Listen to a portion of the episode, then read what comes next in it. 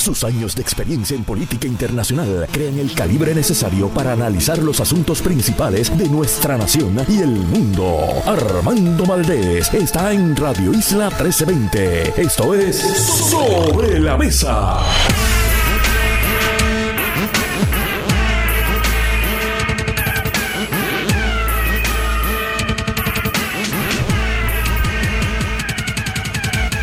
Buenos días Puerto Rico, soy Armando Valdés, usted escucha Sobre la Mesa por Radio Isla 1320.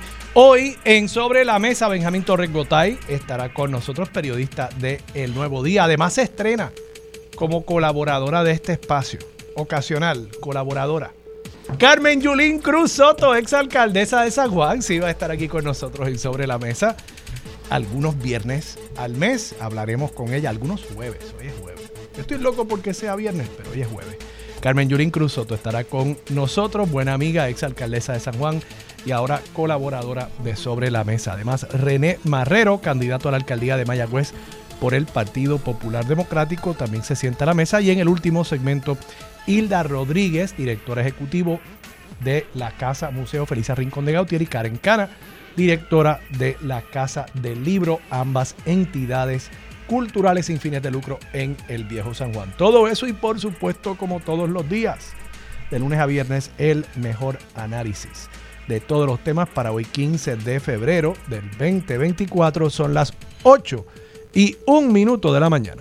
Los asuntos del país tienen prioridad, por eso llegamos a poner las cartas sobre la mesa. Vamos a poner las cartas sobre la mesa de inmediato. Hay varios temas que quiero discutir en la mañana de hoy. Voy a estar hablando sobre tema que se me quedó pendiente ayer. Esta pelea entre Maite Oronos y Rafael Tatito Hernández, la primera, por supuesto, presidenta del Tribunal Supremo, el segundo presidente de la Cámara. Voy a hablar también sobre el tema de los asesinatos, el tema de la violencia en eh, nuestro país, violencia en las calles, en nuestros hogares también, lamentablemente, y es que según datos publicados por la policía en lo que va de este año 2024, 45 días de este año 2024, ya se han registrado 75 asesinatos. Para que tengan una idea, en esos mismos 45 días del año 2023 se habían registrado 41 asesinatos. O sea, tenemos una diferencia, un aumento de 34 asesinatos virtualmente duplicándose, un aumento casi casi del 100%, duplicándose la cantidad de asesinatos en nuestro país en lo que va de este año 2024. Ciertamente un mal augurio y a eso, como yo siempre digo, hay que sumarle también todas las muertes que vemos en las calles de nuestro país, en las carreteras, producto de la irresponsabilidad, la negligencia de algunos y también ahora esta nueva modalidad o modalidad en crecimiento, pienso yo, de los hit and run. Pero antes de tocar estos temas a nivel local, miremos lo que está pasando a nivel de Estados Unidos y a nivel internacional, comenzando con el Medio Oriente, donde esta mañana, hace apenas eh, unos minutos, las fuerzas del ejército israelí han confirmado que han entrado en el complejo hospitalario eh, Nasser, el Nasser Medical Complex, en el sur de la franja de Gaza. Esta es una instalación hospitalaria virtualmente eh, de las últimas que quedan en operación en la franja de Gaza, donde se han refugiado eh, un sinnúmero de personas que, por supuesto, tratando de escapar la guerra y tratando de eh, buscar ayuda para diversidad de situaciones que han surgido de salud, por supuesto, durante este conflicto, estaban allí en ese complejo hospitalario. Las fuerzas israelíes indican haber eh, derrumbado eh, un muro en el sur de la instalación hospitalaria y dicen estar entrando en estas instalaciones donde además alega el gobierno israelí hay también eh, operativos de Hamas, del grupo eh, terrorista que han estado eh, persiguiendo a través de la franja de Gaza y también en Cisjordania desde el 7 de octubre cuando sucedió el ataque terrorista de Hamas dentro del territorio israelí que dejó el saldo de unos 1.200 muertos y cerca de 200 también secuestrados. En Estados Unidos hay eh, una noticia que ciertamente debería eh, preocuparnos, pienso yo, y que debería llevarnos a, todos a considerar las implicaciones de, esta noticia. Y es que eh, ayer un congresista que está en la Comisión de Inteligencia, incluso el presidente de la Comisión de Inteligencia, el republicano Mike Turner de Ohio, dijo que había una información, voy a citarlo aquí directamente, Information concerning a serious national security threat, información que eh, representa una, un riesgo, una amenaza a la seguridad nacional de Estados Unidos y estaba eh, reclamando que esta información debía hacerse pública, que debía desclasificarse esta información. Los miembros del Comité de Inteligencia de Cámara y Senado reciben información clasificada, se les participa esa información para que haya también eh, visibilidad a quienes son representantes del electorado, del pueblo americano. Y él entendió que la información que había recibido era suficientemente importante como para que se divulgara, se desclasificara esa información y se le proveyera al público norteamericano, al mundo, por supuesto, y también a los aliados de Estados Unidos. Y producto de eso se ha virtualmente ya eh, confirmado que eh, Rusia, la información que aparentemente él tenía es que Rusia ha desarrollado una nueva capacidad nuclear que le permitiría colocar armas nucleares en el espacio para destruir las capacidades satelitales de Estados Unidos, entiéndase, para destruir los satélites de comunicaciones, para destruir satélites que nos proveen servicios de GPS, que nos proveen toda suerte de servicios a los que eh, ahora eh, nos hemos convertido en dependientes de estos servicios tecnológicos. Y por supuesto no es simplemente que usted no va a saber llegar eh, de, su casa al trabajo sin encontrarse con un tapón, eh, si no puede usar Google Maps, sino que también gran parte de la infraestructura de la que dependemos día a día se ha convertido en subsidiaria de estas tecnologías satelitales. Así que ciertamente es un riesgo importante para la infraestructura y podría ser presagio de una carrera eh, como la que hubo en su momento durante los años 60 y 70, aquella famosa carrera nuclear durante la Guerra Fría, podría ahora haber una carrera nuclear también espacial. Estados Unidos de, de paso ha dicho eh, que no hay una amenaza inminente de que esta nueva tecnología sea efectivamente eh, desplegada en el espacio pero por lo visto tampoco es que estamos hablando de un horizonte de tiempo de 10, 20 años, estamos hablando de algo que podría pasar eh, en los próximos meses o años y por tanto dentro de nuestras vidas y esto entra de nuevo en un milieu global, en un caldo de cultivo de crisis y de conflictos a nivel regional que podrían explotar en un conflicto eh, global por supuesto, me refiero a lo que está pasando en Ucrania, lo que está pasando en el Medio Oriente, lo que está pasando también en Corea del Norte, con unas expresiones de Kim Jong-un que ciertamente no son del todo conciliadoras y también el riesgo de que eventualmente China quiera eh, reivindicar su eh,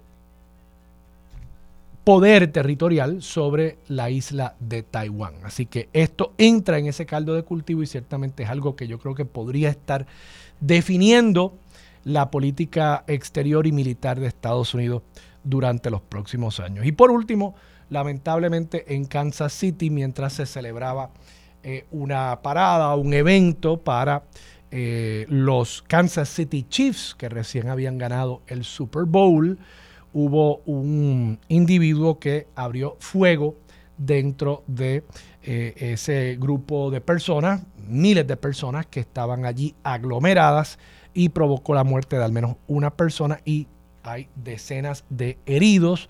Otro de estos incidentes que se ha convertido eh, muy común, demasiado común en Estados Unidos cada vez que hay aglomeraciones grandes de personas en alguna ciudad o pueblo. Vamos a aterrizar acá en Puerto Rico. Rapidito, quiero comentar un tema que dejamos sobre la mesa tanto Marilú como yo ayer cuando el iraquí nos dio un machetazo al aire. Sí, nos dio un machetazo porque es que nosotros nos portamos mal. Ustedes tienen que entender. El iraquí tiene que hacer un trabajo. Y a veces cuando ustedes escuchan que yo estoy en medio de un pensamiento y de pronto vamos a la musiquita, es que el iraquí me metió un machetazo. Porque yo soy un incordio y yo no respeto el trabajo que él tiene que hacer. Es la verdad. O sea, y, en ese momento quizás yo me molesto. Y, ah, aquí. Ah, ah". Pero es que lo hizo bien, porque él tiene que cumplir. Nosotros tenemos aquí una red, ¿verdad? Una cadena de estaciones. Y todas esas estaciones quieren poner sus anuncios. Y para poner sus anuncios y cumplir con la gente que nos paga, que hace posible el que nosotros le lleguemos a ustedes, pues el ir aquí y todos los demás controles que están en esta cadena tienen que tener los cuatro minutos, los cinco minutos, el tiempo que sea, para cumplir con nuestras obligaciones comerciales. Entonces, nosotros le faltamos el respeto a veces al ir aquí y él nos da el machetazo y corta así a, a mitad de un pensamiento, él corta el programa y vamos a música y eso pasa. Y nos pasó ayer mientras eh, Marilu y yo estábamos aquí peleando, debatiendo este tema de Mariana Nogales. Entonces, nada, no voy a ir sobre todo el tema de nuevo, simplemente que Marilú trajo el tema de Jaime Pereyó y dijo que con el caso de Jaime Pereyó, estoy citándola directamente, nadie se había rasgado las vestiduras como está pasando ahora con Mariana Nogales. Y yo quiero simplemente recordarle al público, y se lo quiero recordar porque alguien del público me escribió y me dijo, mira, con Jaime Pereyó no es solamente que hubo rasgaduras de vestidura, es que Jaime Pereyó tuvo que renunciar a la Cámara, o por lo menos a la presidencia de la Cámara a solicitud de David Bernier, que era presidente del Partido Popular Democrático en ese momento. Y luego David Bernier le pidió a los populares que no votaran por Jaime Pereyó, que estaba en la papeleta. Y es muy posible que eso le haya costado al Partido Popular varios escaños, no solamente de acumulación, que era el cargo al que aspiraba Jaime Pereyó, sino también eh, cargos distritales. Porque cuando tú le pides a un elector que no haga lo que siempre ha hecho, que es votar íntegramente en esa papeleta, tres cruces bajo la pava. Pues de pronto ese elector tiene que buscar y saber, espérate, Jaime Pérez yo acumula aquí. No, mira, él no acumula aquí. Ah, pues está bien, puedo votar íntegro. Entonces, otra gente, sí, acumula aquí. Ah, no, pues entonces aquí yo tengo que votar bajo la pava y después puedo escoger todos los candidatos por acumulación que me dé la gana. Voy a escoger los cinco que no sean Jaime Perello. Pues ahí ya dañó la papeleta. Ahí dañó la papeleta. Porque es que no son cinco. La gente a veces cree que cuando vota bajo la insignia de un partido está votando por todos los candidatos que aparecen ahí. Pero no. En la papeleta legislativa usted está votando por dos candidatos al Senado por distrito. Uno candidato distrital representativo y uno por acumulación en Cámara y Senado, aunque aparezca la lista de cinco, seis, cuatro, el número que sea. Así que eso pudo haberle costado al Partido Popular que muchas papeletas se hayan dañado en esas elecciones, producto de esa solicitud inédita realmente en la historia reciente de nuestro país de un presidente de un partido solicitando que no se votara íntegramente la papeleta para sacar a uno de los miembros de esa plancha de candidatos de la colectividad. Así que solo lo traigo para que estemos claros. Con el caso de Jaime Pereyó, no es que se rasgó vestiduras, es que eso fue semanas de debates y el Partido Popular efectivamente tomó pasos asertivos para sacar a Jaime Perello en ese momento, bueno o malo. No estoy diciendo ni que era lo que se debió haber hecho ni que no era lo que se debió haber hecho. Simplemente que esa es la verdad. Y más que David Bernier, me puse a buscar Manuel Natal, Manuel Natal, aquí estoy citando de un artículo del 28 de agosto del 2016, periódico digital Noticel, Bernier no es el único que renunciará si Pereyó se queda. Manuel Natal dijo que si Jaime Pereyó permanecía en la presidencia de la Cámara de Representantes, él iba a renunciar a su candidatura a ser reelecto a la Cámara. Así que ahí está, esa es la verdad. Esa es la verdad histórica de lo que pasó. Y seamos honestos, al final del día, el panel del fiscal especial independiente, el mismo cuya, de paso, déjenme aclarar esto también. Cuando esto estaba pasando, cuando Jaime Pereyó renunció a la Cámara, para que estemos claros, a Jaime Pereyó no se le había acusado de nada. No habían acusaciones. No habían acusaciones cuando Jaime Pereyó renunció a la presidencia de la Cámara. Entonces, cuando finalmente se le radican cargos, estuvieron años cayéndose los cargos en su contra que había llevado el panel del fiscal especial independiente. Y al final del día, lo único que lograron es que Jaime Pereyó se declarara culpable por un cargo de negligencia en el cumplimiento del deber.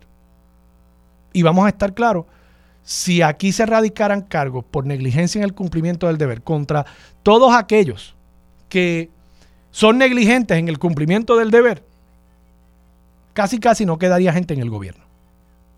Casi casi no quedaría gente en el gobierno. Comenzando por el Departamento de Educación, que díganme ustedes si es o no es negligencia en el cumplimiento del deber, lo que pasa todos los días en Puerto Rico con educación especial. Que el departamento tiene que pagar multas porque incumple negligentemente con su deber de suplirle a esos estudiantes, aún mediando una orden del tribunal, incumple su deber de suplirle educación de calidad y atenciones a niños que tienen necesidades especiales en nuestro Departamento de Educación. Así que dígame si no habrían al menos 15 mil cargos por negligencia en el cumplimiento del deber en el Departamento de Educación nada más. Así que eso es lo que logró el FEI con el caso de Jaime Perello y sí, ese caso tuvo consecuencias políticas. Y lo traigo simple y sencillamente porque también noto en la defensa que hace el movimiento Victoria Ciudadana de sus miembros cada vez que hay un cuestionamiento, dicen, ay, es que esto nunca ha pasado. Es que cuando se criticaba a la licenciada Alexandra Lúgaro, y voy a decir, sí, hubo críticas sexistas, sí, las hubo, hubo críticas machistas. Y el primero que defendió a la licenciada Lúgaro, cuando pretendieron, por ejemplo, atacarla por eh, unas fotos que publicó con su hija. Fui yo, desde estos micrófonos, vamos a estar claros también. Y eso fue inusitado y me pareció que fue de muy mal gusto lo que se hizo con la licenciada Lúgaro y con su familia. Pero vamos a estar claros, tampoco es la primera vez que ha pasado. Aníbal Acevedo Vilá, en un momento, una estación de radio, empezó a decir que él había abandonado a sus hijos en su casa. Y no era cierto y que han habido críticas contra mujeres anteriormente por diversidad de razones en la política, pues claro, miren el caso de la carrera política de Sila María Calderón, o miren el caso de la carrera política de Cucusa Hernández, que en un momento hasta hubo una campaña donde se decía, no metan la pata en San Juan. Y claro, tenía un doble sentido esa expresión. Así que nada, lo digo simplemente para que estemos claros. No estoy ni justificando ni defendiendo a quienes hacen ese tipo de ataque. Pero en la política, pues Victoria Ciudadana y la licenciada Nogales y la licenciada Lúgaro y Manuel Natal y todas las figuras que están allí no son los primeros que han recibido ataques por parte de sus opositores, ni serán los últimos, porque así es la política desde la época de la antigua Grecia. Entonces no me vengan con la changuería, con la victimización, con la martirización de ustedes, como si esto nunca jamás en la vida hubiese pasado. Esta es la política. Si no te gusta el calentón, pues salte de la cocina, sencillo. Y este caso de Mariana Nogales, pues de nuevo, yo creo que apunta a una hipocresía por parte del movimiento Victoria Ciudadana, cuyo líder en un momento estaba dispuesto a renunciar a sus aspiraciones por cosas que simplemente se decían en la prensa acerca de Jaime Perello y que nunca se probaron. Y en aquel momento él no estaba ni siquiera acusado, pero entonces cuando ahora toca a una de las favoritas del movimiento que él preside, pues ahora el estándar es distinto. Y eso es lo que estoy diciendo, pues que lo expliquen ellos, pero que no me vengan a explicar que es que esto nunca ha pasado en el mundo, esto nunca ha pasado en la historia del mundo mundial. No, pues claro que ha pasado anteriormente, claro que ha pasado anteriormente. Y claro que otros partidos han reaccionado y claro que otros partidos han actuado. Yo siempre digo esto habla bien del PNP dentro de lo mal que está lo que voy a decir. Pero el único partido que ha expulsado miembros de la legislatura, miembros propios de paso, es el Partido Nuevo Progresista, por lo menos en los últimos años. Todos los que se han sido expulsados de Cámara o Senado en nuestro Capitolio han sido miembros del PNP y ha sido durante mayorías PNP que han sido expulsados. Así que, vamos, no me vengan con el cuento de que no, nunca, nunca ha habido este tipo de acción contra una persona que ha sido acusada por el panel del fiscal especial independiente. Eso no es cierto. Eso no es cierto. Y lo dejo sobre la mesa porque me tengo que ir a la pausa antes de que me den otro machetazo aquí en Sobre la Mesa por Radio Isla 1320. Quédate en sintonía. Conéctate a radioisla.tv para acceder y participar en nuestra encuesta diaria.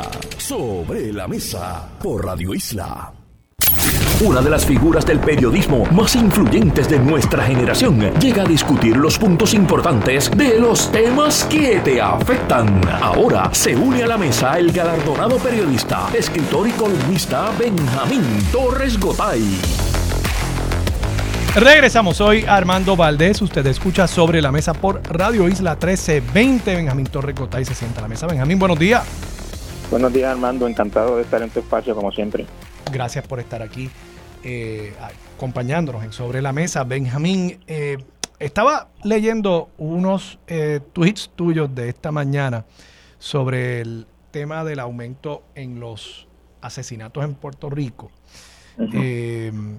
y según reporta una compañera tuya hoy en El Nuevo Día, estamos ante un aumento. Esta nota, de paso, la publica Leisa Caro, página 3 y 4, si no me equivoco, eh, del rotativo, eh, o 4 y 5, eh, se registra en los primeros 45 días de este 2024 75 asesinatos. Para esta fecha, en el 2023, se habían reportado 41. Es virtualmente un aumento de, de 100% casi. O sea, estamos hablando de casi duplicarse el número de asesinatos. Y tú dices que siempre que el gobierno se jacta de que ha habido una reducción, de pronto aumentan eh, los asesinatos. Básicamente ese fue tu planteamiento en un, mensaje en Twitter. Eh, el gobernador cuando se le pregunta sobre esto ayer y cuando se le pregunta sobre acercamientos distintos al tema de la seguridad, él plantea que él no está a favor de la legalización o la despenalización de eh, las drogas, particularmente del consumo de las drogas. Tú has tratado mucho el tema del encarcelamiento eh, tú has tratado mucho este tema de los eh, narcóticos, la dependencia de los narcóticos en nuestro país y, los efectos que eso tiene socialmente.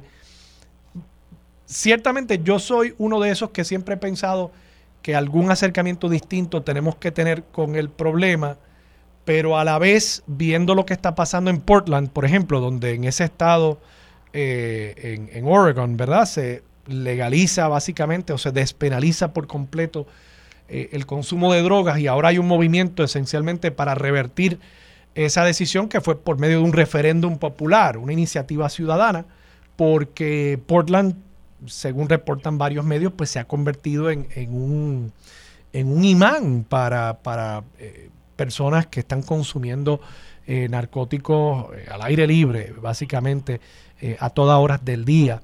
Eh, yo sé que te he tirado mucho aquí, pero ¿cómo tú ves este tema? Eh, evidentemente algo distinto tenemos que hacer, pero no me queda claro, no me queda tan claro como me quedaba antes, que, estemos ante una alternativa conocida para atender este problema de violencia que tenemos ahora mismo en Puerto Rico. Mira, Armando, eh, vamos a empezar por el principio. Evidentemente, lo que se ha hecho hasta ahora para combatir el problema de violencia en Puerto Rico no ha dado resultados. Eh, hemos tenido unos años de unos asesinatos menos, unos asesinatos más, pero nunca hemos dejado de ser un país muy violento, de más de 15 o 20 y en algunos momentos incluso más asesinatos per cápita, que es la manera en que se mide. Por, por cada 100.000 habitantes. Por cada 100.000 habitantes, hemos en este momento el estimado de con los asesinatos del año pasado, que fueron bastante bajitos, eh, era como 16 por cada 100.000. En algunos momentos han sido 20, 25, en los años terribles, aquellos de 2010, 2011, eran más de 30 y eso, por ejemplo, en comparación con Estados Unidos, estamos hablando de que el, promedio a nivel nacional es, menos de 5 por cada 100 mil, con todo y los asesinatos estos en masa que, suceden allá. Correcto, aunque hay aunque hay ciudades en Estados Unidos que, que lo que la que el nivel de, asesinatos es bastante alto. De acuerdo. Este, Chicago, por ejemplo, Washington D.C., etcétera. El mismo San Luis, donde ocurrió la muerte de George Floyd. Eh, George Floyd no fue en San Luis, pero en el estado de Missouri, quiero decir. Este, a, lo que voy, Armando, eh, evidentemente eh, lo que hemos hecho hasta ahora no ha dado resultado y no se ve en la gente que está en el gobierno ninguna voluntad de tratar algo distinto. Eh, no, tampoco es que en esto haya algo, una varita mágica o algo que se pueda hacer mañana y al otro día ya no hay asesinatos o ya no hay violencia.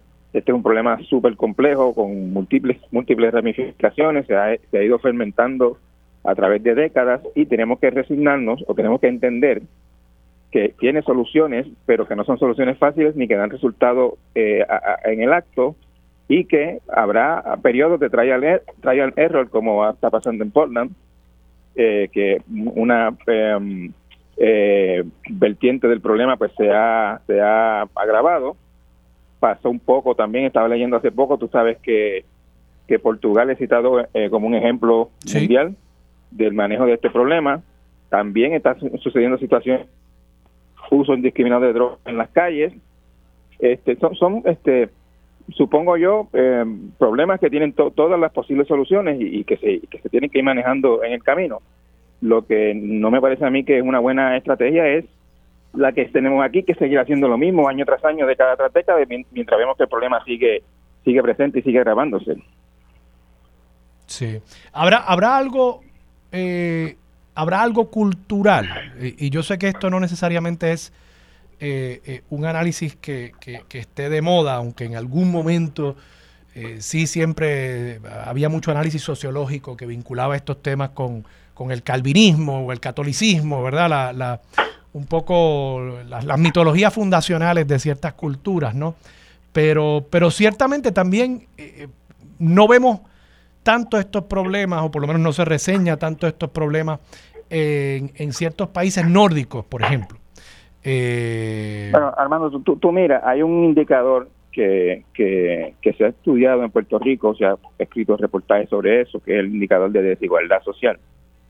Y si tú miras esos, esos indicadores, no es, no es una casualidad que los países más desiguales también son los más violentos. Y, tú sabes a lo que se refiere a desigualdad, desigualdad en oportunidades, desigualdad en acceso a, educación, desigualdad en acceso a salud. o, lo más sencillo, desigualdad en, la tenencia de la riqueza de una sociedad. O sea, claro, pero eh, eh, la, la, riqueza es un resultado de todo lo demás, de la educación, de la, de la, del acceso a los servicios de salud, de, de las oportunidades iguales para todos, etcétera.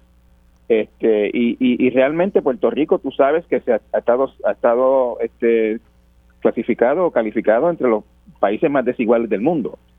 Y por lo tanto no es una casualidad que los países más desiguales son los más violentos.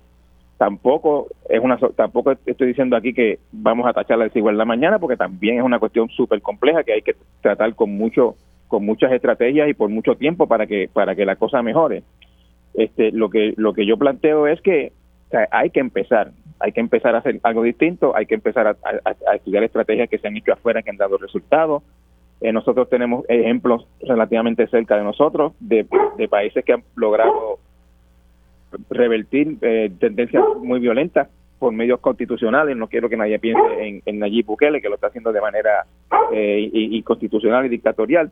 Pero, por ejemplo, Armando, todo el mundo aquí conoce o, ha escuchado hablar de la historia de Medellín, Colombia, que en algún momento era la ciudad más violenta del mundo y lleva unos 10 o 15 años con unos niveles de violencia tolerables por medio de una serie de estrategias que incluyen educación, desarrollo económico, este, eh, rehabilitación de espacios públicos, rehabilitación de la ciudad, etcétera, etcétera. O sea que hay, muchas cosas que se pueden hacer, hay cosas que han dado resultado en otros sitios, lo que hay que mirarlas y, ver, y ver cómo algunas de esas soluciones pueden aplicar aquí y, cuáles no. Que, que, de paso, en el caso de Medellín ahora se ha convertido hasta en uno de los destinos favoritos del, viajero boricua. Es un, destino, es un destino turístico de, clase mundial en este momento. Sí, sí. Yo, yo no he estado, pero mis suegros estuvieron hace poco y, y quedaron muy impresionados, muy impresionados por la ciudad. Eh, Benjamín, como tema asociado también, tú, planteas eh, eh, el tema de la respuesta como, como sociedad. Vemos el ejemplo de lo que está pasando en, en, El Salvador, pero aquí en Puerto Rico tampoco estamos muy lejos, por lo menos con la población carcelaria que tenemos. Publicaste hace poco una nota sobre eh, el informe de la ACLU. Eh, y, este es otro de esos temas, como mencionaba en el primer segmento, cuando hablamos de negligencia en el cumplimiento de deber como, como delito en, en nuestro país, uno mira el Departamento de Educación con el caso de educación especial y uno mira las cárceles con, el caso también de, de, los derechos de los, eh, de los prisioneros, el caso Morales Feliciano. Eh, que cerró eh, ese caso, pero uno ve una continua negligencia por parte de los funcionarios eh, y, esto también tiene unas consecuencias en cuanto a temas de violencia, ¿no? Porque es que las cárceles no deberían ser un castigo, un suplicio, una tortura para quien está allí. ¿Qué, ¿Qué, es lo que revela este informe de la ACLU? El informe de la ACLU básicamente revela, Armando, que después que terminó el caso Morales Feliciano, en el 2017, si mal no recuerdo. Eh, 16. 16. Las condiciones en las cárceles eh, han estado empeorando otra vez. Eh, específicamente en lo que se refiere a servicios de salud, a servicios de alimentación, a maltrato eh, físico contra los presos, a abuso dentro de las cárceles este, eh, básicamente en esos tres renglones, el informe de la ACLU, mediante decenas de entrevistas con confinados y familiares, encontró que están bastante críticas la, la, situación en, ese sentido. Sí, sí, sí, y que, y que realmente eh, luego de, de cerrar el caso, pues hemos virtualmente revertido, o sea, hemos vuelto a, lo mismo que provocó el caso en su momento. Entiendo. No, no, no, no, se puede hablar de tanto como lo mismo, porque en el caso de Morales Feliciano empezó, tú recordarás, por la cuestión del hacinamiento dentro de las cárceles y, el principal eh, reclamo o, la, o la principal el principal resultado de ese caso fue la, la directriz de, no recuerdo ahora, una cantidad específica de espacio mínimo en la cárcel para cada confinado la población carcelaria en Puerto Rico ha bajado dramáticamente como, como toda la población en todos los sentidos. De un promedio de 15 mil eh, ah, confinados al día, en este momento son alrededor de 7 mil, o sea, menos de la mitad. Y en el sentido de la, del espacio de los presos, de, las de las condiciones de las cárceles, eh, pues la cosa ciertamente mejoró y, pero mejoró, como tú bien recordarás también, a fuerza de multas, de décadas de multas de parte de, del Tribunal Federal a los gobiernos, distintos gobiernos de Puerto Rico. Eh, pues ahora, pues lo que dice el informe básicamente es que persisten unas condiciones este, graves en el tema de, la, de los servicios de salud, de la alimentación y de la y de la interacción de, de, de custodios con confinados dentro de las cárceles. Benjamín, vamos a la pausa. Regresamos con más de Sobre la Mesa por Radio Isla 1320.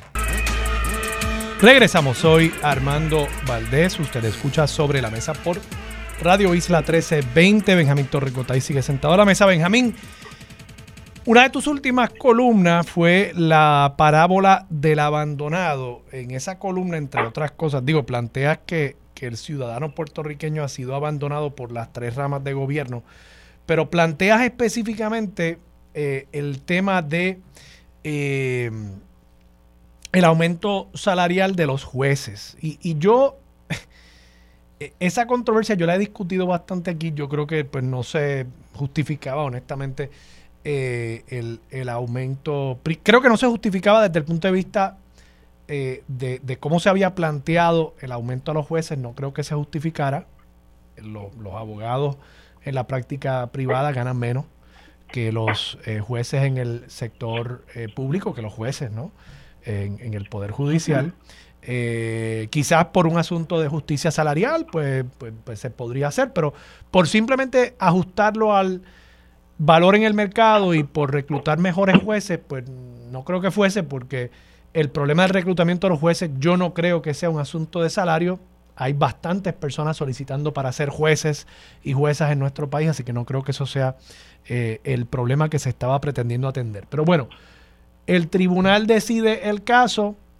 Eh, eh, Tatito Hernández ha hecho unas expresiones donde ha básicamente intimado que, que la decisión en el caso de las mascarillas fue una represalia por la, de, por la manera en que él ha llevado eh, el planteamiento en cuanto al tema del salario de los jueces. Y, la jueza presidenta Maite Oronos incluso ha salido a poco a, expresar una reprimenda contra, contra Rafael Tatito Hernández. A mí lo que, lo que me sorprendió un poco de, toda esta controversia, más allá de que eh, es como los políticos metidos en, en, en una isla aparte, donde, donde creen que lo único que le importa al país son los problemas de los políticos propiamente, de, si alguien puede entrar o no al hemiciclo, del salario que van a recibir los jueces y los legisladores y los funcionarios de gobierno. O sea, eh, son unas conversaciones que, que yo no creo que tengan ninguna pegada fuera de, los pasillos amarmolados del Capitolio y, y el tribunal.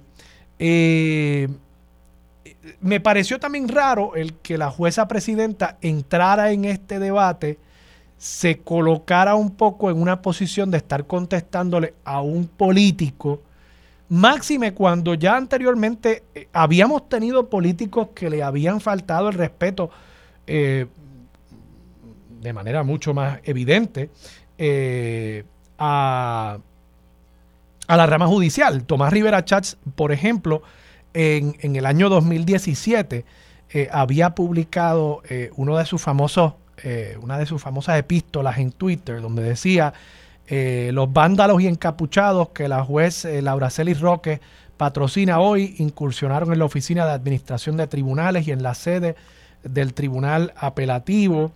a, a, la jueza Roque dijo pues que debería renunciar si tiene vergüenza y así por el estilo. O sea, podría buscar muchos otros casos donde Tomás Rivera Chats eh, ha tenido palabras muy duras contra, mucho más duras, pienso yo, que las de Tatito contra, contra jueces del, tribunal. Y, nada, me sorprende esta incursión de, la jueza presidenta en este debate, en este momento. Eh, eh, ¿cómo, tú lo ves? Pues Armando, que a todo Puerto Rico le ha dejado muy mal sabor la manera en que se tramitó el tema este del aumento en los jueces. Si se justificaba o no es un tema aparte a mi juicio eh, de cómo resultó, eh, cómo terminó eh, aprobándose por parte de los jueces su propio aumento, cuando es bastante evidente para incluso para personas que no somos abogados que una ley no es una ley hasta que la aprueban las dos cámaras y la firma el gobernador y la Constitución dice que el sueldo de los jueces se fija por ley eh, y los jueces pues tomaron una ley que estaba a mitad de camino, que no se había aprobado, que no había concluido el trámite legislativo y a, raíz de esa de ese intento de ley que no llegó a ley, eh, inventaron una teoría jurídica bastante novedosa y exótica para eh, para concederse el aumento de salario. Eso ha dejado muy mal sabor en, en todo Puerto Rico. en cuanto a la controversia entre Tatito Hernández y la, y la jueza presidenta, pues yo tengo que decir, Armando, que, que los dos han sido imprudentes en la manera en que se han referido públicamente a este asunto. El presidente de la Cámara no es abogado, pero es el presidente de uno de los poderes constitucionales, por lo tanto debería eh, ser comedido en la manera en que se expresa. Eh, la jueza la, la, vemos haciendo algo que nunca se había visto un juez del Tribunal Supremo hacer, eh, un juez presidente del Tribunal Supremo hacer, que es entrar en un debate público tú sabes que hubo bastantes escaramuzas entre entre Roselló y, José Andreu cuando era presidente del Tribunal Supremo, hubo escaramuzas entre Federico Hernández Denton y, en el, gobierno de Fortunio, si mal no recuerdo. Este, han habido escaramuzas anteriores, pero a nivel de una jueza salir a emitir unas expresiones eh, condenando a su vez las expresiones de un presidente cameral, yo no recuerdo haberlo visto de ese, en ese sentido. Todo esto al final Armando eh, desemboca en lo que en lo que tememos y, en una cantaleta que yo tengo en mi en mi trabajo y, yo sé que tú lo planteas con bastante frecuencia también el tema del, del prestigio y la confianza en las instituciones. La gente ve esto y se da cuenta de que nada está a salvo de esta crisis de institucionalidad que tenemos en Puerto Rico. No queda prácticamente nada en lo que confiar. Vemos a todos los jefes y, y, cabezas de las ramas de las ramas de, gobierno, de las ramas constitucionales, cada uno hablando para su lado, cada uno protegiendo sus intereses, cada uno actuando de manera cuestionable. Eh, y pues al final, por eso era que yo decía en mi columna que el ciudadano está abandonado, o sea, que no tiene a quién recurrir, no tiene nadie que lo proteja, porque todo el mundo está allá arriba eh, velando sus propios intereses y, y, atendiendo sus propias sus propias sus propios problemas. Sí, no, eh, eh, es que queda, por eso uno ve los videos en TikTok de los muchachos en las escuelas públicas denunciando las condiciones de sus escuelas y, y, y, pues ¿qué, ¿qué, es lo que le queda al ciudadano? Pues eso, la denuncia. La denuncia. Que los medios de comunicación cubran la noticia que las redes sociales eh, viralicen eh, una denuncia por parte de un ciudadano, pero, pero no aparenta haber, y, lo digo con, mucho pesar en el alma, o sea, y, creo que esto le aplica a toda la clase política, o sea, no, no, no creo poder excluir eh, virtualmente a, ningún partido, a ningún sector político, ni los emergentes, ni los tradicionales, o sea, todo parece ser un debate de, de los políticos eh, mirando a otros políticos. O sea, no, no hay, no siento que haya una mirada al ciudadano y a los problemas reales del, ciudadano. Eh, y, eso yo tiendo a pensar, lo estaba hablando con un amigo esta semana, tiendo a pensar que, vamos a, un proceso electoral donde la sorpresa más grande que nos vamos a llevar, más allá de quién quede primero, segundo, tercero, la, la sorpresa más grande que nos vamos a llevar eh, eh, va a ser el alto nivel de abstención que vamos a ver, que es una tendencia que ya viene desde el año, desde el 16 para acá. el 12 básicamente fue un pic. Eh, y, de allí para acá hemos visto una reducción en la participación muy, muy marcada, muy acelerada.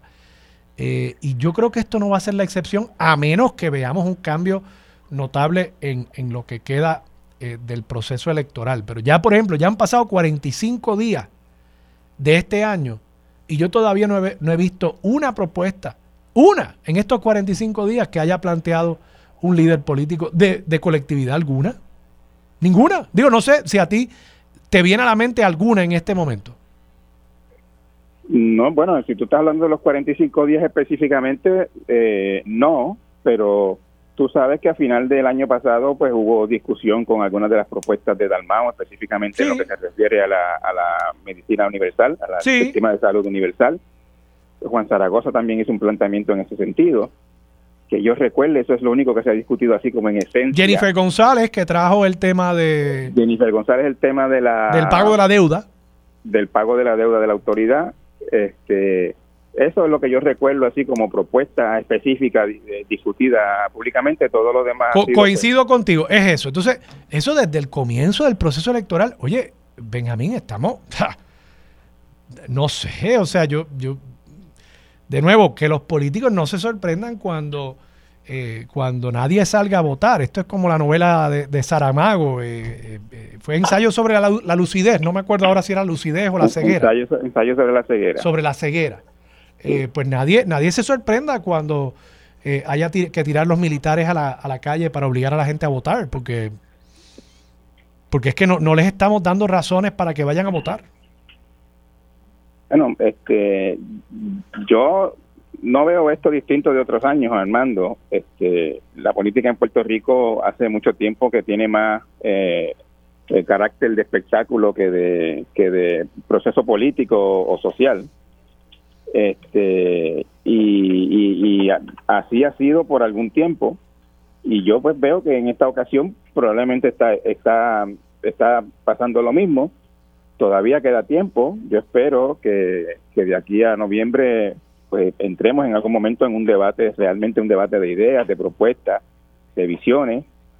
Este, y a mí siempre me llama la atención que en, Estados Unidos y en otros sitios los políticos en campaña eh, toman una idea, muchas veces es una idea, una propuesta la que ellos están defendiendo y, y, y, promoviendo como parte de su campaña. Esta es mi idea, esto es lo que yo traigo. En Puerto Rico eso apenas se ve. Realmente los programas de los, de, los partidos son una, un, un, elemento exótico y, y, y, aburrido que muy poca gente se pone a mirar y a discutir realmente. Aquí básicamente eh, nos, concentramos en quién tiene más endosos, en quién tiene más gente en la caravana. Sí, tú lo que, tú lo que planteas es el famoso, el famoso issues candidate, que, que aspira por una motivación bien particular y lo deja saber y mira, yo estoy aquí porque yo quiero X cosa, construir el muro, digamos. Eh, Exactamente. Eso aquí, eso aquí realmente sí, tienes toda la razón, no, no, no es lo que prevalece y, bueno, creo que no, nos cuesta mucho al final del día. Benjamín, gracias.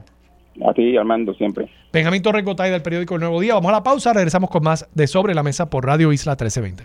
Yo soy Armando Valdés, usted escucha Sobre la Mesa por Radio Isla 1320. Lo próximo, Carmen Yulín Cruz Soto está aquí con nosotros en el estudio, nuestra nueva colaboradora en Sobre la Mesa. Además, René Marrero, candidato a la alcaldía de Mayagüez por el Partido Popular Democrático y estará con nosotros también Hilda Rodríguez de la Casa Museo Felisa Rincón de Gautier y Karen Cana de la Casa del Libro en el Viejo San Juan. Todo eso y por supuesto continuamos con el mejor análisis de todos los temas para hoy, 15 de febrero del 2024. Ya se han ido 45 días de este año.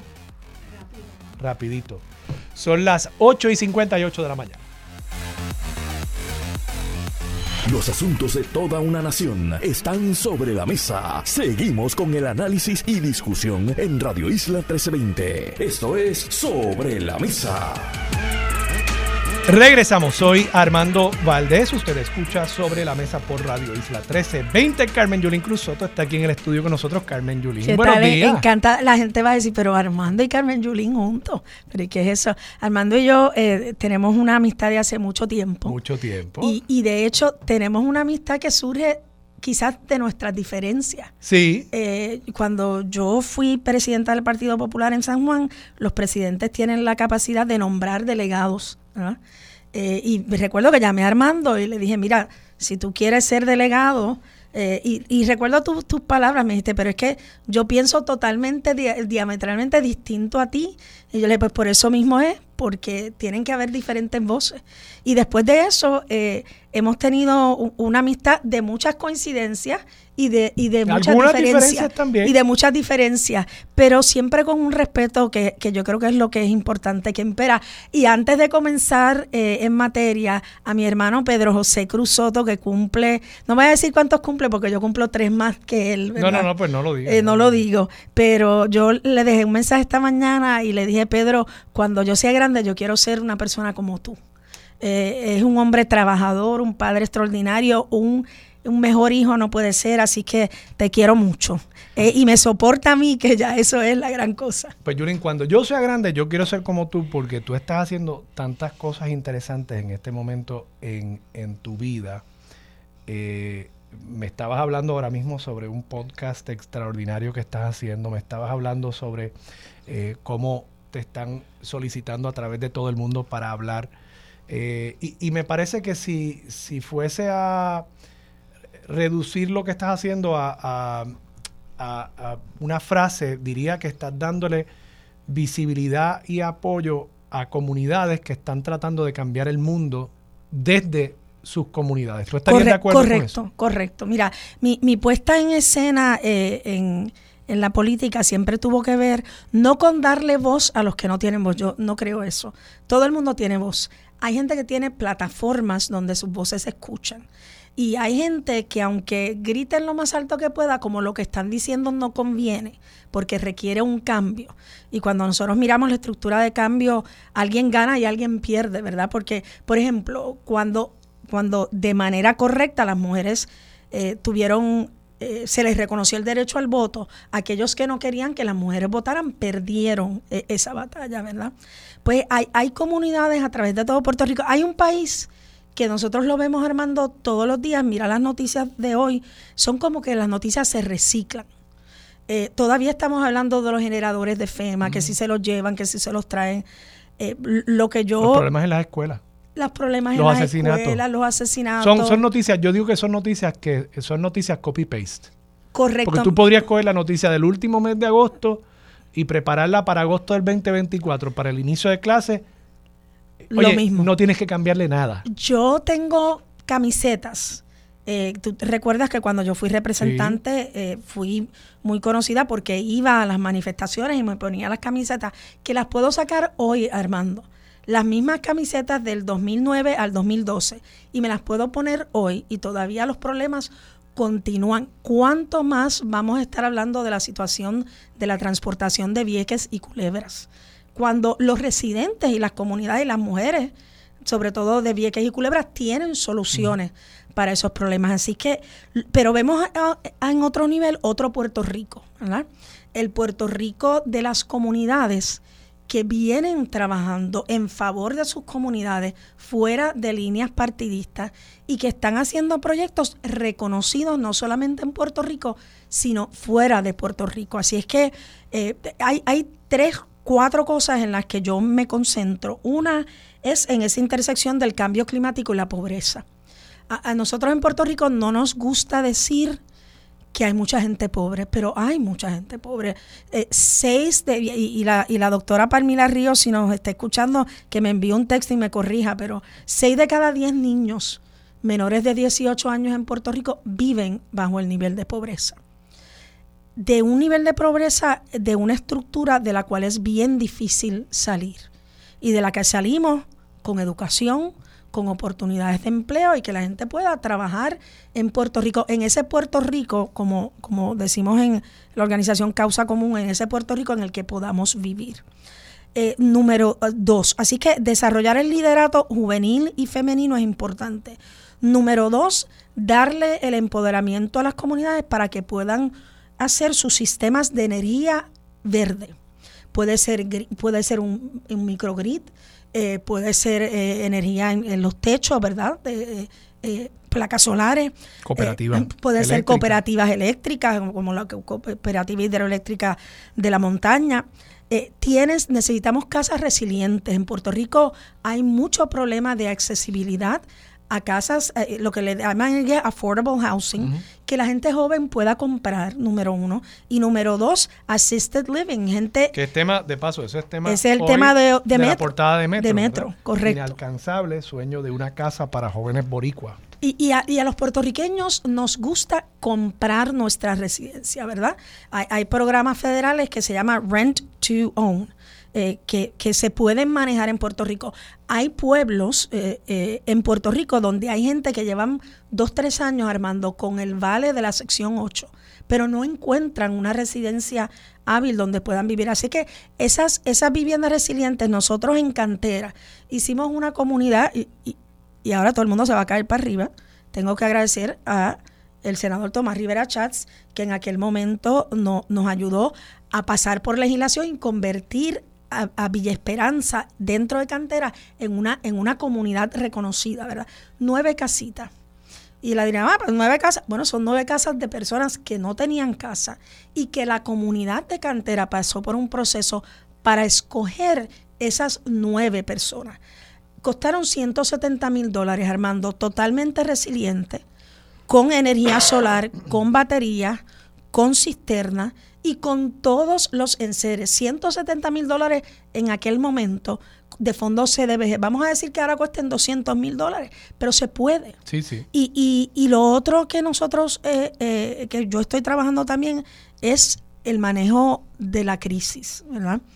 Eh, en ningún lugar en Estados Unidos yo me he encontrado a ningún alcalde, alcaldesa, administrador de ciudad, donde cuando hay una crisis tú abres el escritorio y dice, en caso de un huracán haz esto, de inundaciones haz esto. Esas son cosas que los alcaldes y alcaldesas y administradores de ciudades van aprendiendo dándose contra la pared. y yo expongo lo que son mis aciertos y mis desaciertos. Y le digo, mira, yo hice esto bien, fui criticada grandemente por esto, eh, recogido de los escombros, fui criticada grandemente por esto. La ciudadanía de San Juan tenía razón, yo tenía una decisión que tomar. O utilizaba los 54 camiones que tenía la mayoría para repartir comida y agua, o los utilizaba para recoger el escombros yo tomé la decisión que no me arrepiento, pero eso tuvo unas consecuencias, unas consecuencias políticas, ¿verdad? Eh, y unas consecuencias en, en quizás en el desánimo de una gran parte de la ciudadanía de San Juan, de, un, de una gestión en particular, ¿verdad? Y, y, es interesante que no importa si es, yo he dado charlas eh, eh, para Italia a través de Zoom, para Perú, eh, continuamente voy a la Universidad de Harvard, a Mount Holyoke College, hice un fellowship en el Instituto de Política de la Universidad de Chicago, eh, eh, estoy en, conversaciones con la Fundación de Dolores Huerta, con uniones en Estados Unidos, con grupos progresistas como Black Voters Matter, que ayudan a los votantes afroamericanos a inscribirse, pero todo es desde la comunidad.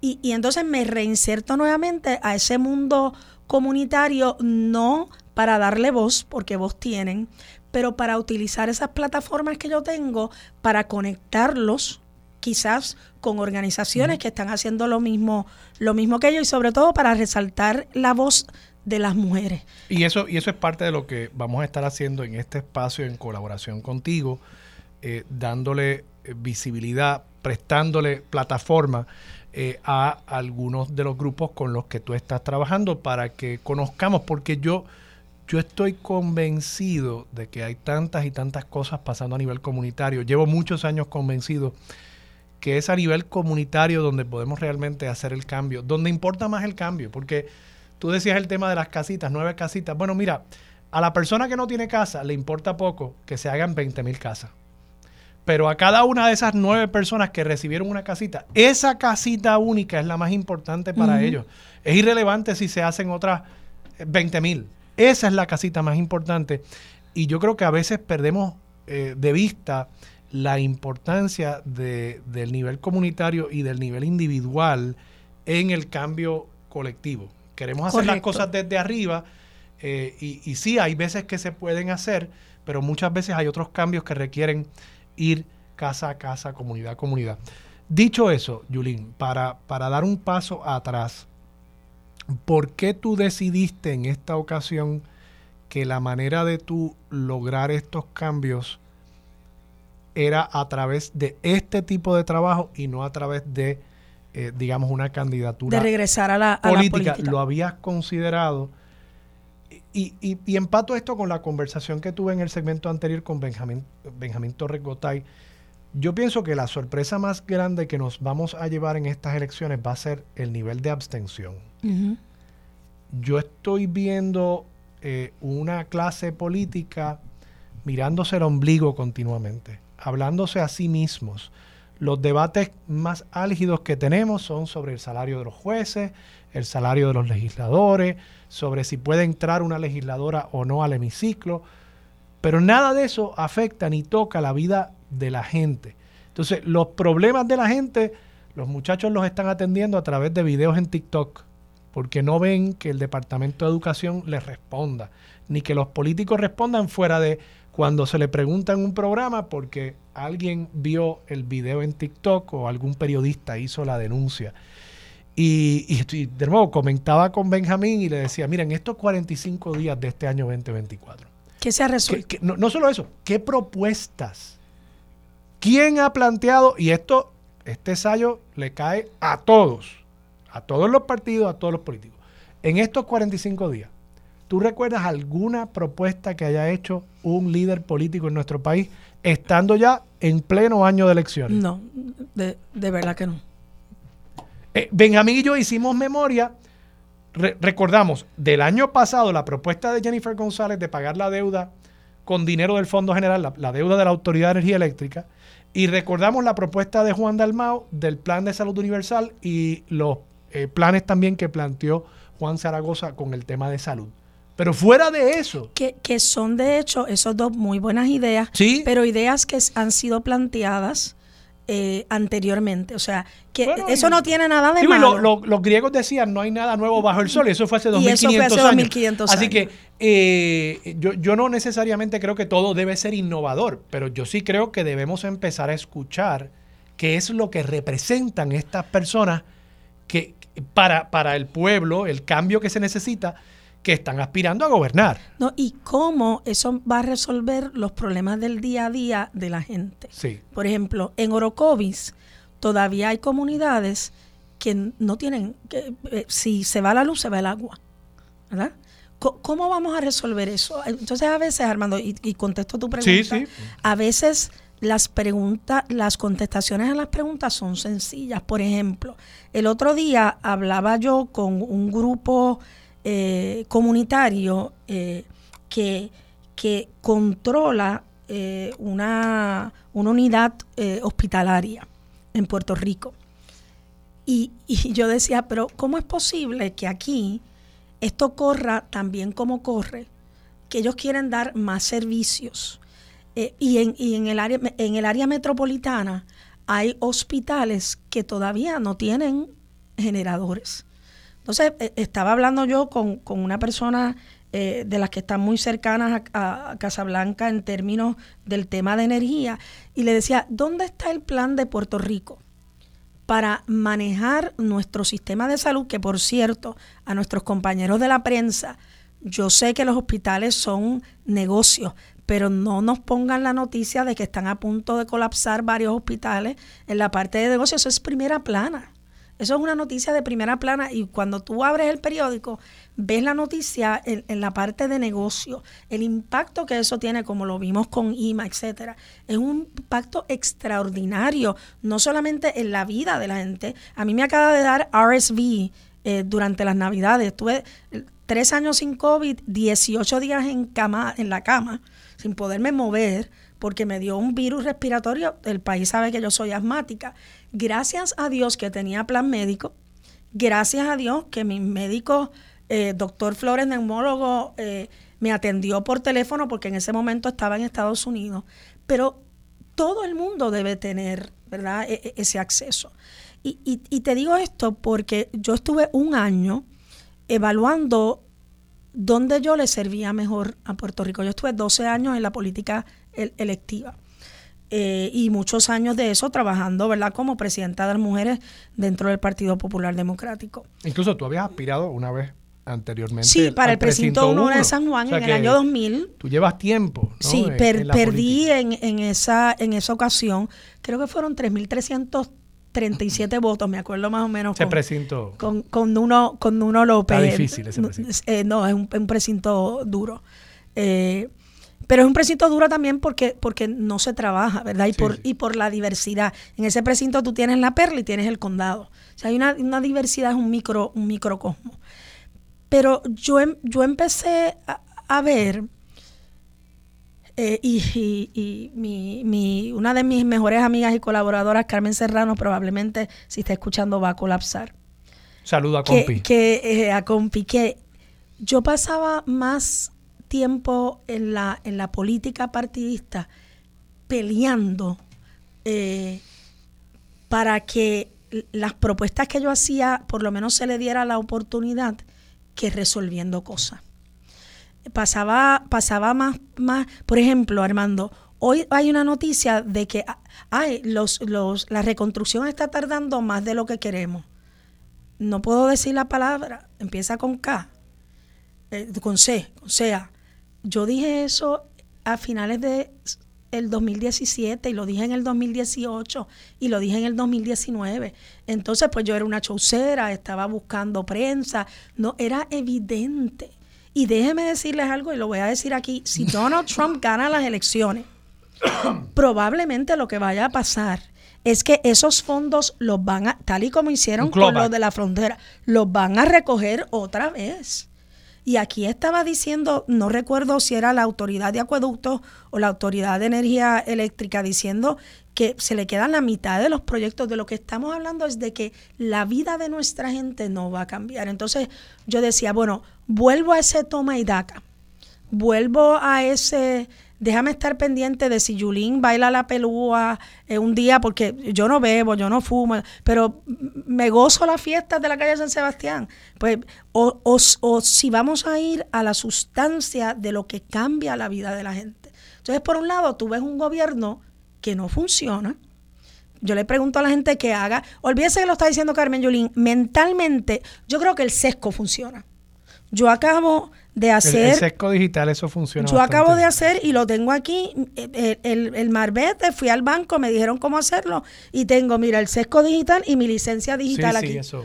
O sea, e, e, eso funciona, ¿no? Por lo menos esa parte funciona. No, y ahora uno puede sacar una cita para la renovación de la licencia. Eso funciona bastante bien. Eso funciona. Pero aparte de eso, pregúntate qué funciona consecuentemente en Puerto Rico, ¿verdad? Y entonces yo dije, yo quiero estar en ese toma y daca todo el tiempo. Que si aquella se puso la mascarilla, se dejó de poner la mascarilla, que si aquel tiene el chillo en, en, en la oficina, que si no tiene el chillo en la oficina, que si se fue de viaje y qué hicieron en el viaje. O quiero estar ayudando a esa gente que sí está haciendo la diferencia en nuestras comunidades. Tú vas a Loíza eh, eh, Loisa, y un saludo a, mi amiga y, alcaldesa Julia. Eh, pero tú vas a Loisa y, en Loisa Julia es plataforma para, para sus comunidades, ¿verdad? Tú ves eh, la gente de, de, Mariana en Humacao, que son una gente que están organizada, la gente del Maní en Mayagüez, que están organizados. ves la gente del Josco Bravo, eh, que están haciendo toda una red de fincas a través de Puerto Rico. Agroecológica. Agroecológica. Yo estoy cogiendo el curso todos los viernes desde las 7 de la mañana tengo que estar, tengo que estar allá. Ves a la gente en Castañer que están trabajando de, de una manera solidaria y, y, no ves divisiones político-partidistas. Ah, todo el mundo tiene su partido, tiene su religión, eh, ama de la manera Digo, que los que tengan partido, porque igual también hay mucha gente que... Claro, Igual que hay gente que no, que como yo ahora mismo, que no tengo eh, ninguno, ¿verdad? Eh, y, y, entonces dije, e, este momento no es el momento para la política partidista o para la política para mí. Eh, ¿Volverá a haber un momento? Yo no creo, Armando, de, de, verdad que no creo. Y mi una de las razones, y tú lo puedes decir, por lo que yo acepté venir contigo a este espacio, primero por el respeto que te tengo y la amistad, pero segundo porque tú entendiste enseguida que eso no quiere decir que un día uno no comente sobre un tema importante, pero, pero que hay otro Puerto Rico. Hay un Puerto Rico que tiene causas comunes. De hecho, yo pertenezco a un grupo que se llama Causa Común, que lo que busca es forjar una agenda común eh, en el país hay otro grupo que tiene, que tiene una agenda en común y que la está trabajando y que está buscando soluciones y que está implantando esas soluciones. Y yo de verdad creo que desde esa comunidad, desde esas comunidades, uniendo esas voces, es que se construye un Puerto Rico que los políticos escuchen y entiendan. Y yo no estuve ajena a eso, a veces escuchaba y a veces no. Eh, pero ha sido un proceso de, de tres años de entender lo que hice bien, lo que pude haber hecho mejor, lo que hice mal, eh, eh, en términos de no reconocer que como tú dices, ese ejemplo me encanta, pues para la persona que tenía los tres palos frente a su casa, y eso era lo único que le había pasado, y no vio porque no había luz el desastre que había en, en Caimito, el desastre que había en las égidas que se convirtieron en cárceles eh, humanas, ¿verdad? Uno veía a los viejitos sacando las toallas blancas. Por, el, el, que no vio eso, para esa persona esos tres palos eran lo importante. Y yo tomé la decisión de no atender esos tres palos para atender a los viejitos, ¿verdad? Vuelvo y te digo, no me arrepiento, pero entiendo cómo pude haber comunicado de una manera distinta y no lo hice. Eh, así que yo tomé todo eso y te tengo que decir que mi familia, mi hija, me pidió, mami, no vuelvas a la política. Mm. Eh, porque cuando uno está en la política partidista eh, o en la política, no solamente es uno el que es eh, atacado, eh, vicariamente, entonces la familia de uno pues va a una fiesta y están hablando mal de uno. Y se, así es que todo eso llegó a, a, mi vida y yo dije, no, pues por aquí es que nos vamos. Yo entré a la política por el asunto comunitario, vamos a seguir en el asunto comunitario. Yulín, gracias por estar disponible para esta colaboración. El jueves próximo ya vienes con... Vengo, vengo que te voy a, te voy a decir, todavía no voy a decir porque me quedaron en, en, cuadrar para entre hoy y mañana, pero ya venimos entonces con eh, un invitado o invitada para comenzar a hablar sobre esas, esa gente que cambian a Puerto Rico una comunidad a la vez. Yulín, gracias, gracias, por estar disponible y gracias por todo lo que estás haciendo eh, por llevar esas voces a otro nivel. Eh, tanto aquí en Puerto Rico como a nivel global. Gracias, Yulín. Muchas gracias, bendiciones. Un abrazo, Carmen Yulín Cruz Soto. Vamos a la pausa, regresamos con más de Sobre la Mesa por Radio Isla 1320. Regresamos, soy Armando Valdés, usted escucha sobre la mesa por Radio Isla 1320 y a esta hora está con nosotros René Marrero, aspirante a la alcaldía de Mayagüez por el Partido Popular Democrático. René, buenos días, ¿cómo estás? Buenos días Armando y buenos días al pueblo de Puerto Rico. René, te pregunto, eh, ¿tú eres uno de cuántos aspirantes en esta contienda en Mayagüez? Yo soy uno de tres aspirantes a esta primaria que va a haber en Mayagüez el 2 de junio, la primaria de ley del Partido Popular. Ya.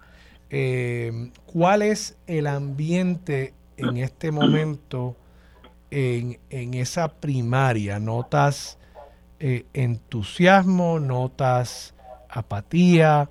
Eh, ¿Qué te dicen particularmente en cuanto a, al caso del actual alcalde suspendido? Y, si eso ha cambiado en algo su, su parecer acerca del Partido Popular a nivel municipal. Mira, yo en principio tengo que decirte que hay mucho entusiasmo de parte de la, de la, del corazón del rollo del Partido Popular y de la gente en Mayagüez, porque Mayagüez ha estado sumido en una incertidumbre por los pasados, yo les digo, del pasado 15 eh, años. Eh, incertidumbre porque han estado ocurriendo varias cosas, principalmente eh, desde el 2014 para acá, José Guillermo Rodríguez, el alcalde suspendido, él tuvo sus primeros aciertos, los primeros dos cuatrenios, inclusive yo fui parte de esa administración. Eh, y después me moví al gobierno central, donde pudimos coincidir también tú y yo en la administración del gobernador Acevedo Vilá. Eh, pero realmente esa incertidumbre ha llevado a que en Mayagüez haya por primera vez una primaria en el Partido Popular. Así que eso crea en, en la gente, ¿verdad? Una, un, un, escenario que no lo habían vivido antes, así que está todo el mundo en esa expectativa. Somos tres buenos populares. Dos de ellos son cómplices de lo que ha estado pasando con José Guillermo, el ingeniero Jorge Ramos. Es parte de la administración, inclusive está llevando a cabo las riendas del municipio, trabajando el plan estratégico de José Guillermo. O sea, que él no ha traído nada innovador, nada nuevo que no sea seguir con lo que José Guillermo había dejado y la representante Jocelyn Rodríguez, que es la persona que ha estado, estuvo muy cerca y ha estado con José Guillermo por siempre, es la, el padrino político. Así que ellos dos y yo, que básicamente tenemos visiones de administración distintas, yo soy un administrador, yo tengo administración pública en una maestría, he estado en las agencias del gobierno central, en la legislatura, en la empresa privada, así que tenemos diferentes formas de mirar cómo se administran los los fondos públicos. Mire, don René, pero usted dice eh, que, son buenos populares, pero acto seguido ha dicho que son cómplices del alcalde eh, suspendido eh, José Guillito Rodríguez, José Guillermo. Le, le, pregunto, cuando usted dice cómplices, ¿usted quiere decir que son partícipes de los actos que se le imputan en el tribunal al alcalde? Eso no quita, ¿verdad?, el que yo pueda seguir diciéndolo y enfatizando lo que somos tres buenos populares, porque los tres queremos que Mayagüez siga siendo popular. Partiendo de esa premisa, es que digo que son tres buenos populares. Porque aquí no se puede colar el PNP Pero son cómplices de los actos que se le imputan al alcalde. Son cómplices de haber seguido la trayectoria de eh, administrar un gobierno municipal que ha estado en entredicho en Puerto Rico, Armando cuando tú, la complicidad viene cuando tú has, te has hecho eco de las cosas que se han estado haciendo incorrectas. Cuando digo incorrecta, es en el tema del servicio, de allegar los recursos, los servicios a la gente. Eh, esa es la complicidad de la cual yo hablo. Yo no tengo ninguna evidencia de que ellos sean parte de lo que ha estado ocurriendo con, con los señalamientos que se le han hecho al alcalde suspendido Rodríguez. Yo no, yo, la complicidad viene porque son cómplices de cómo administrar mal los fondos públicos y mal en el sentido de que las prioridades están invertidas. A eso es que yo me refiero, Armando. A eso es que me refiero. cuando dice que las prioridades están invertidas, ¿qué quiere decir por eso? ¿Qué, ¿Qué, prioridades no se están atendiendo y a qué se le está dedicando eh, los recursos limitados que tiene el municipio? Yo estoy visitando todos los rincones de Mayagüez hace un año. Digo, lo he visitado siempre, pero ahora como aspirante y como candidato certificado. Y cuando tú vas a los campos, Armando, tú vas a los campos, casi en la en el límite de Mayagüez con las Marías, Maricao, Añasco, eh, toda esa parte del norte de Mayagüez, y ves la necesidad que tienen los envejecientes. Mira, las casas deterioradas, viejitos sin cuidadores, no tienen medicinas. Eh, básicamente ellos están abandonados a la suerte, ¿verdad? Entonces, eh, esa, esa no es la prioridad del alcalde interino en estos momentos. ¿Sabe cuál es la prioridad? Que haya 45 días de fiesta, que se gasten 2.5 millones en actividades en la Plaza de Colón, el almirante Cristóbal Colón con bombillas con, y las fiestas patronales 10 días. O sea, eso, esa es la complicidad de la que yo hablo. Esas son las prioridades invertidas. Cuando tú vas a las carreteras, las carreteras municipales, y no hace ningún tipo de gestión porque ninguno de los dos, porque han hecho acercamiento, inclusive en estos días hubo un reportaje que sacó uno de los el colega que está, ¿verdad?, en, los medios, de una comunidad que está abandonada con un deslizamiento que ha habido desde María y esa gente ha tenido que recurrir a los medios para que se les atienda el, acceso a sus viviendas, ¿sabes? Y eso no es prioridad. Hay dinero para gastar en 800 mil eh, pesos en fiestas patronales, pero no hay 200 mil por muro de contención. Esa es la diferencia. Esa es la complicidad de la cual yo estoy reclamando. Yo voy a trabajar del campo al pueblo. tengo unas propuestas con en mi, en mi hábleme, un poco de esas propuestas, porque precisamente una de las cosas que, estaba discutiendo en los primeros eh, segmentos del programa era que eh, uno veía eh, una ausencia de discusión en los medios de comunicación. No me refería a nivel municipal, me refería más que nada a nivel nacional, pero ahora pues estoy hablando con usted que aspira la alcaldía de Mayagüez, uno nota una ausencia de planteamientos de política pública, de propuestas. Eh, lo que ve, pues, es el, el, toma y dame el diario político, pero no propuestas que vayan a atender los problemas de la gente. ¿Cuáles son sus propuestas para, para Mayagüez? Yo, yo te estaba escuchando y escuché también a la, a la gran amiga Carmen Yulín. Eh, eh, ¿verdad? en el programa y, estuve viendo tu, tu, primera intervención. ¿Y, está de acuerdo con ese análisis? ¿Usted, usted plantearía que, que, ha habido una ausencia de propuestas en, en esta campaña? Estoy de acuerdo, Armando, estoy de acuerdo y por eso yo he dado un paso al frente. Yo he estado eh, conversando, yo tengo unas actividades que son conversando con René, son actividades de marquesina eh, y son actividades donde yo voy con mi equipo de campaña y les presento al pueblo qué es lo que yo voy a hacer desde el Primero, un alcalde presente. No hay alcalde presente, el que está ahora llegó por accidente y vamos a, a dejar a un lado, vamos a hablar de la propuesta. La primera propuesta es un gobierno abierto, transparente. ¿Por qué? Porque Mayagüez ha estado en entredicho, Mayagüez ha estado en la palestra pública por los últimos años, por la forma y manera en que se ha estado escondiendo el manejo inadecuado de los fondos públicos y por eso la directora de finanzas del municipio de Mayagüez y el alcalde Rodríguez están pasando por un proceso en los tribunales. Así que esa transparencia, ese gobierno abierto, ese gobierno participativo, me va a dar a mí la oportunidad de que la gente sepa en qué se utiliza el dinero. La, eh, y bajo esa propuesta y esa premisa, eh, la participación ciudadana, inclusive en la confección del presupuesto, en revisión de las juntas de subasta, y todas esas juntas que regulan cada acción del uso del dinero público estará supervisada por el pueblo.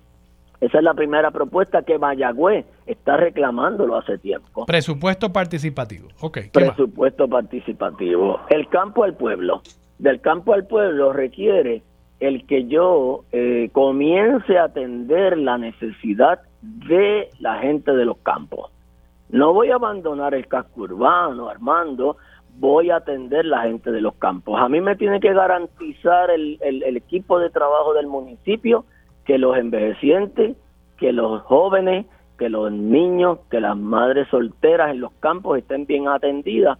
Así que esa propuesta lo que atiende es que podamos tener unas eh, eh, oficinas satélites del municipio donde los servicios se acerquen más a ellos, ¿ve? Y que tengan cuidadores, que haya un presupuesto Inclusive yo estaba mirando el presupuesto actual de la Oficina de Asuntos al Ciudadano, que cuando yo llegue al municipio se va a llamar Oficina de Bienestar Social y Vivienda. Va a estar en una sola estructura. Y básicamente eso va a atender esa necesidad que queremos. Esa propuesta se llama del campo al pueblo. En el tema del empoderamiento de los espacios públicos es cómo nosotros podemos con, con menos recursos abrir para que la gente tenga lo que se llama el esparcimiento, la cultura, la historia, las bellas artes, la educación, todo está enmarcado en este en este plan donde nosotros podamos tener lo que se llama el acercar a nuestra ciudadanía todo este tipo de eventos, ¿verdad? Y que básicamente sea con la participación de las mismas escuelas de Mayagüez, con las universidades, etcétera, etcétera, que promuevan esas alianzas tan necesarias, inclusive con los líderes comunitarios. En el tema del programa Primero la Gente, que es la que más le ha impactado a la gente, es donde yo realmente quiero atender el tema, donde la gente tendrá una alta prioridad en atender principalmente todas aquellas cosas que son eh, eh, en el desarrollo social. Pero cuando yo hablo de primero la gente, tengo que atarlo con el tema del desarrollo económico. Te voy a explicar por qué. Porque cuando yo tenga más recursos, cuando yo pueda llevarle a Mayagüez una solidez económica por administrar bien los recursos, eh, podemos nosotros tener más eh, oportunidad de llevar los servicios a este programa especial al cual yo le voy a asignar una buena cantidad de dinero en esa parte, en esas partidas que estarán eh, atendiendo este programa.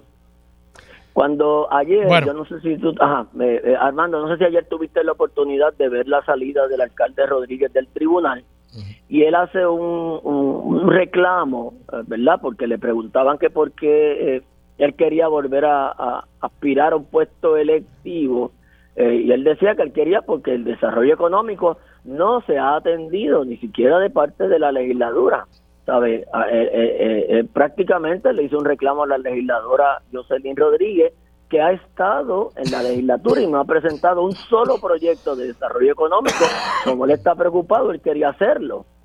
Y, y básicamente, pues yo tengo dentro de mi plan de gobierno el desarrollo de lo que se llaman zonas exentas, el desarrollo de un, de un frente portuario eh, que incluye lo del barco, por supuesto que sí, el barco que consiguió José Guillermo, que el alcalde interino se lo aprueba como lo que lo consiguió él, pero en la realidad, eso es gestión que hizo José Guillermo Armando. Pues René Marrero, muchas gracias por estar disponible para Sobre la Mesa. Gracias a ti Armando por la oportunidad. René Marrero es eh, aspirante a la poltrona municipal de Mayagüez en una primaria que se celebrará en junio entre tres candidatos para ver quién finalmente será el candidato del Partido Popular Democrático y ver si esa persona puede retener ese bastión importante de la pava en el oeste. Vamos a la pausa, regresamos con Hilda Rodríguez y Karen Cana. Eso es lo próximo aquí en Sobre la Mesa por Radio Isla 1320.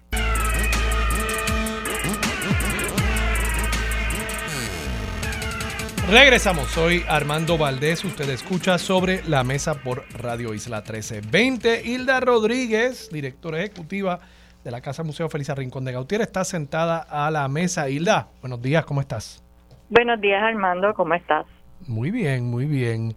Cuéntame, eh, ¿qué tiene la Casa Museo Felisa Rincón de Gautier en estos días para el público puertorriqueño?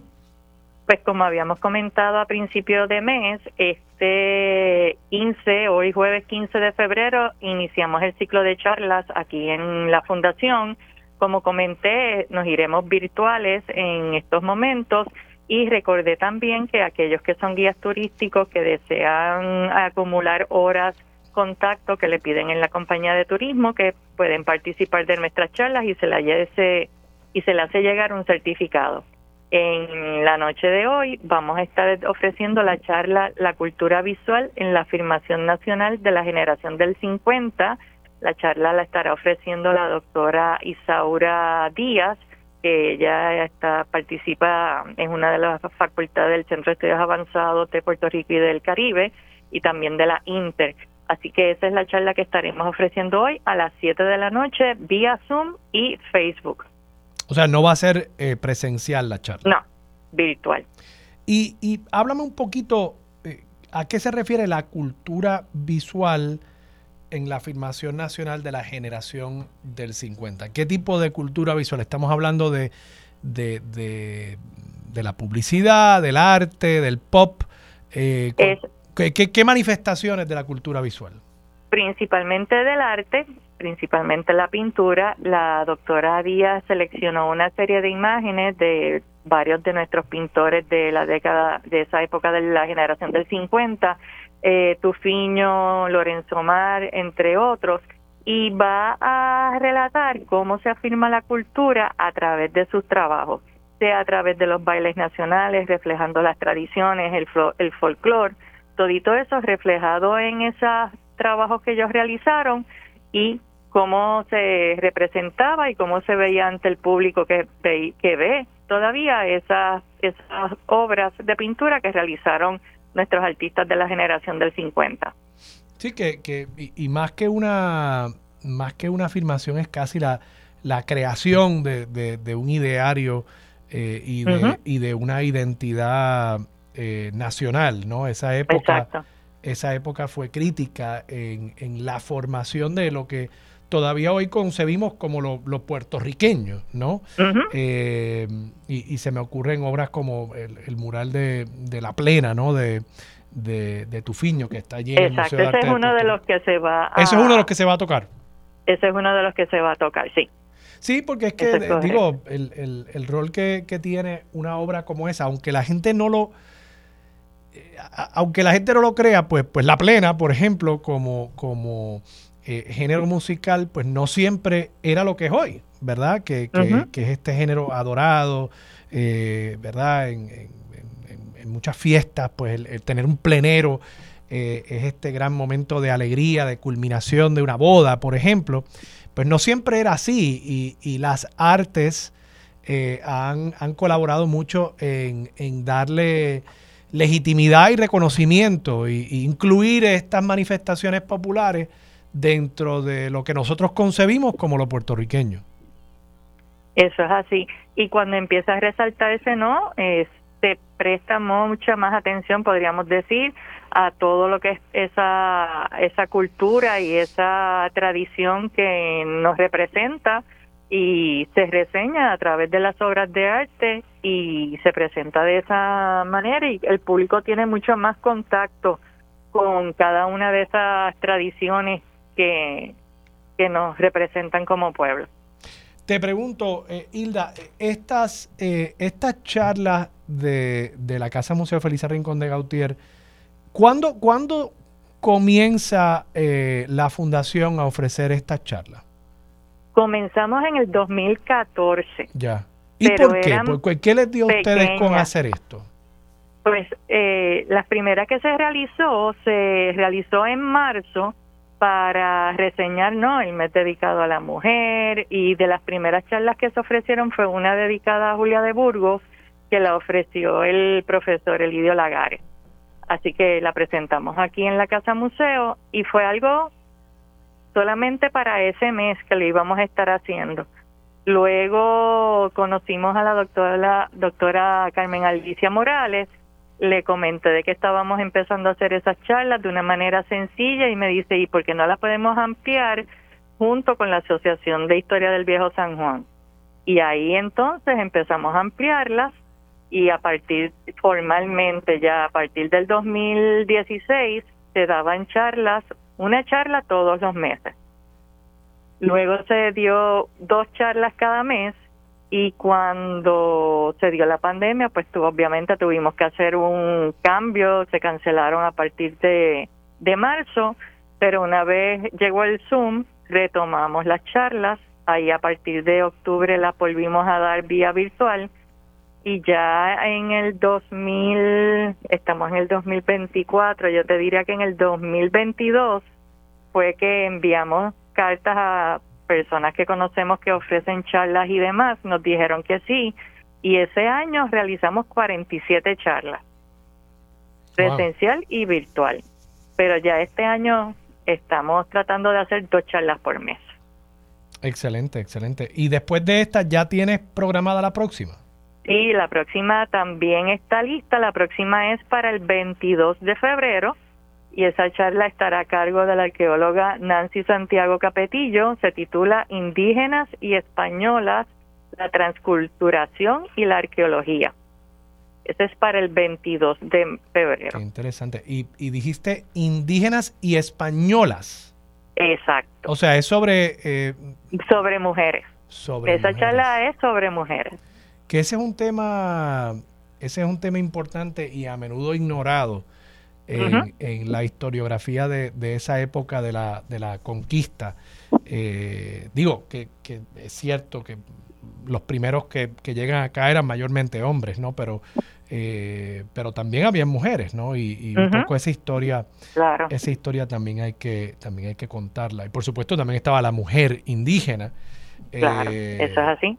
que, que ahí, ahí sí ha habido un poquito más de, eh, de, de textos que se han escrito, se me olvida ahora el nombre de, de uno que, que versa específicamente sobre, sobre la mujer taína. Pero bueno, eh, Hilda, eh, muchas gracias. De nuevo, la charla es hoy. Hoy a las 7 de la noche, vía Zoom y vía Facebook. Y recordamos que aquellos guías turísticos que interesen recibir su certificado por las horas contacto, que nos lo dejen saber cuando iniciemos la charla para que ellos reciban su certificado a vuelta de correo electrónico. Excelente. Eh, Hilda, Jalil eh, Suet Vadillo, el historiador Jalil Suet Vadillo, el que escribió La mujer indígena y su sociedad, un gran libro. Eh, que también lo pueden buscar si les interesa ese tema de la próxima charla. Pues Hilda, muchas gracias. Gracias a ti. Un abrazo. Hilda Rodríguez, directora ejecutiva de la Casa Museo Felisa Rincón de Gautier. Vamos a la pausa, regresamos con más de Radio Isla 1320 con Mili Méndez. Dígame la verdad, es lo próximo.